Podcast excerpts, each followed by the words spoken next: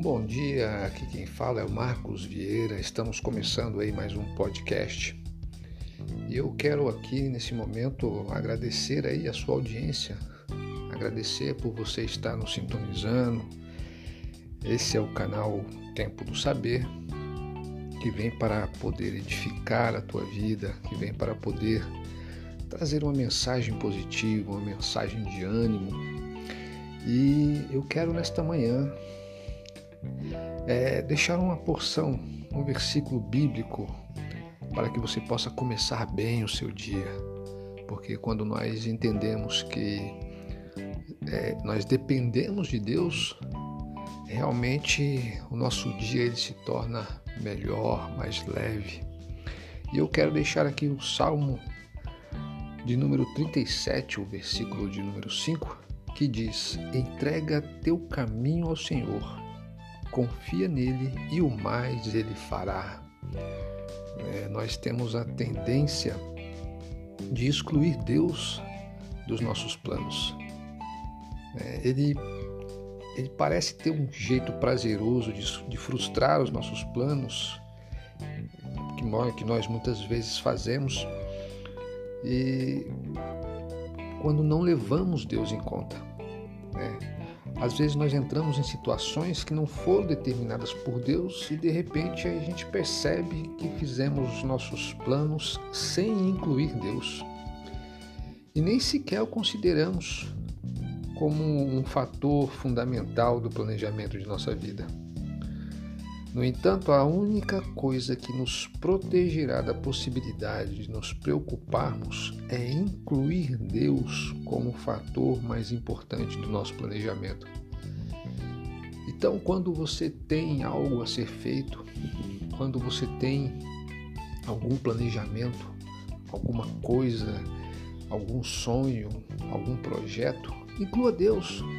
Coloque Deus nessa situação Coloque ele como um, um comandante que está à frente né, dessa batalha e realmente o, os planos eles correrão bem. E nas questões espirituais nós temos o costume de colocar Deus em primeiro lugar, mas tendemos a pensar que é inadequado e desnecessário colocá-lo em primeiro lugar nas questões práticas. Geralmente, quando temos problemas espirituais, quando temos algumas aflições, angústias, uma das primeiras opções que nós temos é de invocar o nome de Deus. Não é verdade? Porque dentro de nós existe essa consciência de que nós somos eternos, existe uma consciência de que existe um Criador, e essa consciência ela se torna mais clara, mais óbvia, quando nós entendemos que é, quando nós entendemos o cristianismo, quando nós colocamos o nosso cristianismo em prática, quando nós temos uma vida uma vida espiritual, uma vida devocional, quando nós temos a, a nossa vida é, cotidiana, uma vida diária de oração. Então o que acontece? Essa consciência cristã, ela nos momentos problemáticos, nos momentos de dificuldade, ela é ativada e nós pensamos em Deus.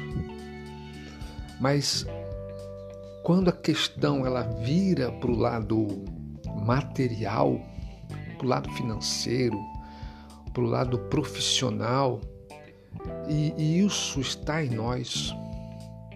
Isso é uma falha que precisa ser corrigida em nós.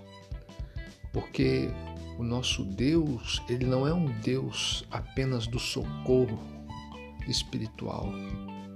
Ele é um Deus do socorro presente em qualquer momento na hora da angústia. Então nós temos que acomodar a nossa mente a, a, a entender e a crer, a crer o quê? A crer que assim como eu preciso de Deus nos meus momentos de angústia, de aflições espirituais, nos, meu, nos meus momentos de dor, né, daquilo que invade a minha alma, né, mas eu também preciso de Deus da mesma forma com relação às questões materiais. Porque a palavra do Senhor diz que maldito o homem que confia no homem. Mas não é o confiar no homem, no meu próximo. Na continuação desse versículo, está falando maldito o homem que confia no homem e que faz do seu braço a sua força, o seu poder. Então nós temos que ter essa, esse entendimento.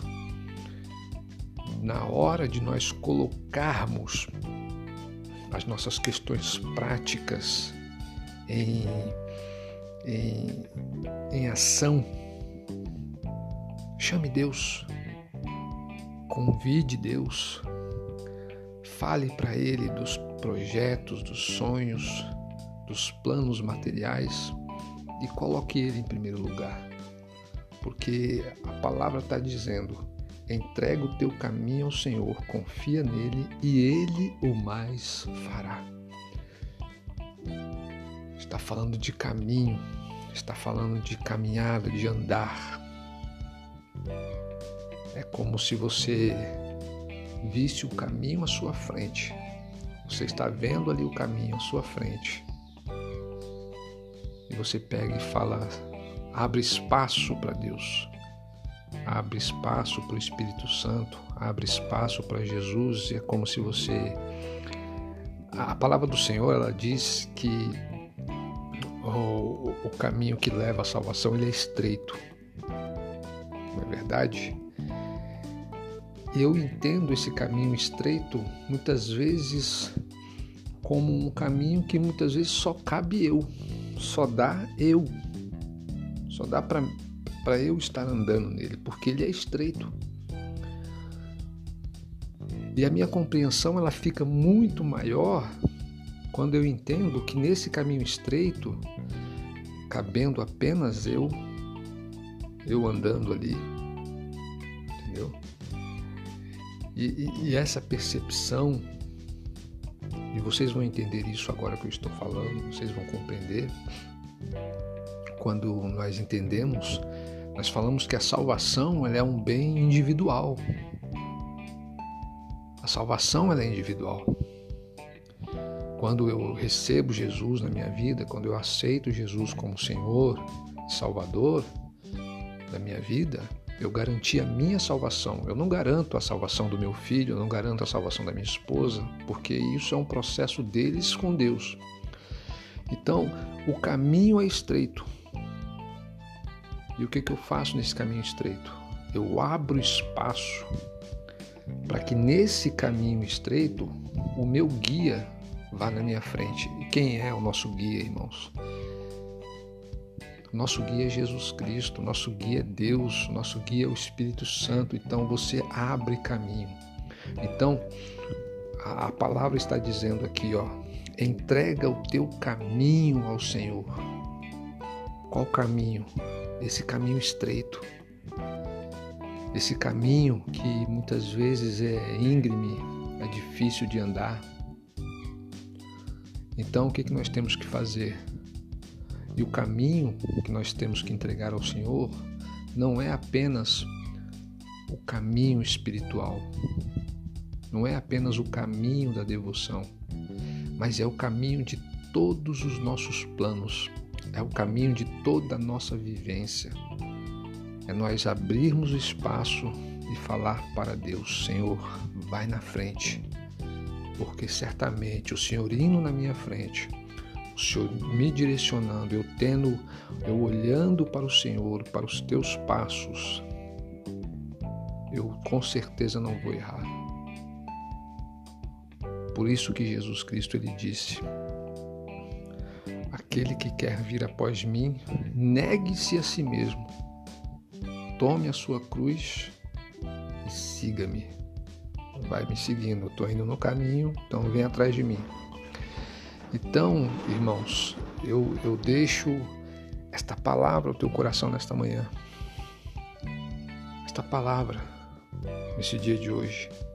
Entrega o teu caminho ao Senhor confia nele e o mais ele fará. Pode ter certeza que ele fará. Deixe a ansiedade de lado. Filipenses capítulo 4 diz que nós devemos, porque muitas vezes nós temos essa atitude de, de colocar Deus nos nossos projetos. Nós convidamos Ele para estar à nossa frente, no caminho apertado, nos nossos planos, projetos, sonhos. Só que a nossa impaciência, a nossa ansiedade, muitas vezes faz que nós falemos para Deus: Não, Senhor, pode deixar que eu tome a dianteira, daqui por diante eu vou por mim mesmo. Então nós temos que ter essa percepção de deixar a ansiedade. Jesus Cristo falou que você tem que colocar toda a vossa ansiedade, toda a vossa preocupação, tudo aquilo que vos aflige, coloca diante de mim, entendeu? E a paz que excede todo entendimento, entendeu? A paz que excede todo entendimento vai entrar no teu coração. Então eu deixo essa palavra nessa manhã, uma reflexão, uma reflexão aqui nesse canal Tempo do Saber, para que nós possamos começar uma semana bem, uma semana de vitória, uma semana onde nós possamos ter as nossas conquistas, uma semana onde talvez algumas coisas não aconteçam do jeito que nós gostaríamos que acontecesse, mas quando temos a compreensão de que Deus está no controle de todas as coisas, o que, que vai acontecer? Vai acontecer que eu não entendo agora, mas lá adiante você vai perceber que essa contrariedade de hoje ela foi benéfica para a sua vida. Ela foi benéfico para te edificar, ela foi benéfico para calejar a tua alma. Porque nós entendemos que as nossas dificuldades e as nossas aflições nós passamos para que viemos a ter um aprendizado com o Senhor. Fique com essa palavra nessa manhã. Aqui quem fala é Marcos Vieira